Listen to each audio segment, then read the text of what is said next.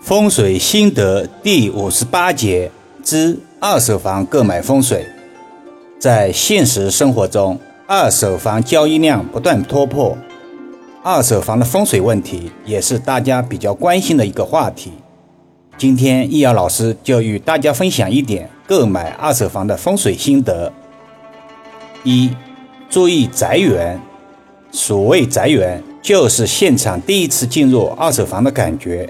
如果一进入二手房内就有一种不舒服的感觉，对这套宅子比较排斥的话，那就别再继续看下去了。而如果感觉正好相反的话，这套宅子离你的理想选择就更近了一步。这种现象也许不是很好解释，但这就是宅子的风水气场和你个人气场是否匹配的问题，就像年轻男女恋爱一样。投缘很重要。二、了解住宅，在购买二手房前，有一个非常重要的功课一定要做：通过各种渠道了解该房源的一些基本情况。风水上认为，如果该房前主人在此居住期间运势好，如家庭和睦、富裕，因其他问题迁离别处，这对新的住户来说。是有好的影响的，而当前主人因不可告人的原因，如在居住期间家庭争吵不断、离婚、破产、变卖房产等亲离别处，这在风水学上属于污秽之气，会影响新的房主。因此，在购买二手房时，应该全面了解，以免遭受不良影响。这个全面了解。不是听秦主人的叙说，而是通过邻居、楼下小卖部、物业等间接渠道来全面了解。毕竟购房不是儿戏，多花一点功夫，多花一点时间，多花一点精力是应该的。三、格局方正，忌讳有大的缺角。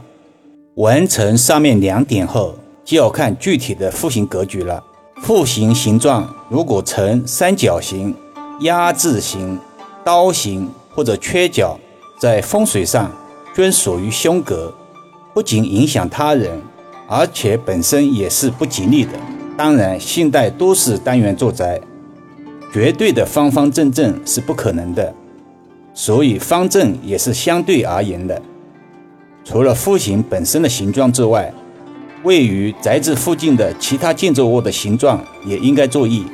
如果住宅前方有尖角之类的形状不好的建筑或者物体，就会产生不好的气场，破坏自家的风水，影响家人的运势。四、小区整体格局，最后再观察小区的格局。一、绿化如何？花草树木犹如小区的毛皮衣物。布局合理，可有锦上添花的功效；太少的绿化可能产生衣不遮体的感觉。绿植每天接受日照，成长雀绿开花，正是成熟与阳气旺盛的象征。而住家所阳宅，阳气旺盛，气场自然就好。二、小区间距是否合理？二手房是否能正常采光、通风等？购买二手房和购买二手车的道理是相通的，大家可以参考参考。如果购买一个大故障的二手车，是否愿意？好了，今天就讲到这里吧。好几天没有更新了，争取今天多录两集。更多分享，请至易瑶文化主页收听、点评、转发、收藏。如果有相关风水的问题，也可以私信老师。